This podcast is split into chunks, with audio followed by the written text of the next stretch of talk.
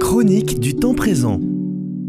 Une méditation sur le temps liturgique, une fenêtre ouverte sur les communautés religieuses de notre région. Frère Pierre de la communauté des Béatitudes de Naï, où j'anime des sessions de sport et de prière. Nous allons parler aujourd'hui du don de science qui fait partie avec le don d'intelligence et de sagesse des trois dons dits contemplatifs du Saint-Esprit qui concourent à nous faire entrer dans les mystères de Dieu. Le don de science nous aide à déchiffrer la conduite de Dieu cachée dans les événements du monde, dans la vie de nos proches et dans notre quotidien. En même temps, l'Esprit Saint qui nous dispose à accueillir ces lumières nous révèle par le don de science les vrais obstacles à l'action de Dieu qui sont attachés à nos péchés et à leurs séquelles. Il nous rend aussi sensibles à l'action adverse des esprits des ténèbres. Ce don de science va perfectionner l'exercice de la foi.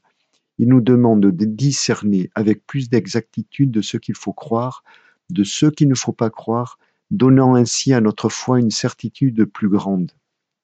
Le don de science va affermir notre certitude de la foi. Il est le frère de l'intelligence. Il aide à repérer, regarder l'univers, non pas comme les philosophes et les savants, mais il donne de juger, d'apprécier les créatures dans leur profondeur divine, de saisir ce qui en elles peut nous parler de Dieu.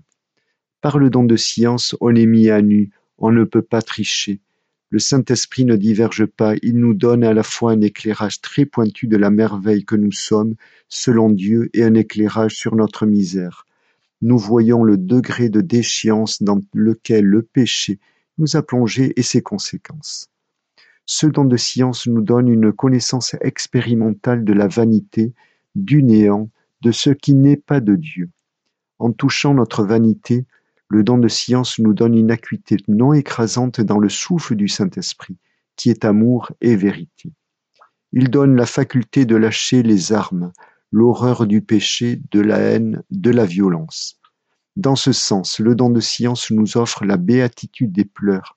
Heureux ceux qui sont affligés, ils seront consolés. Les affligés dans le langage biblique sont surtout les hommes qui sont en manque de Dieu, de sa joie. Il s'agit aussi de ceux qui pleurent sur leur péché, le péché du monde. Les larmes et l'affliction sont proclamées bienheureuses parce qu'elles permettent de mûrir en humanité, de grandir en profondeur, en vérité, en compréhension de la souffrance d'autrui.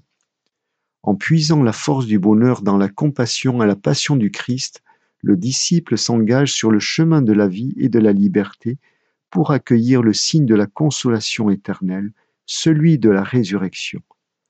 La prochaine fois, nous verrons le don de sagesse. À bientôt.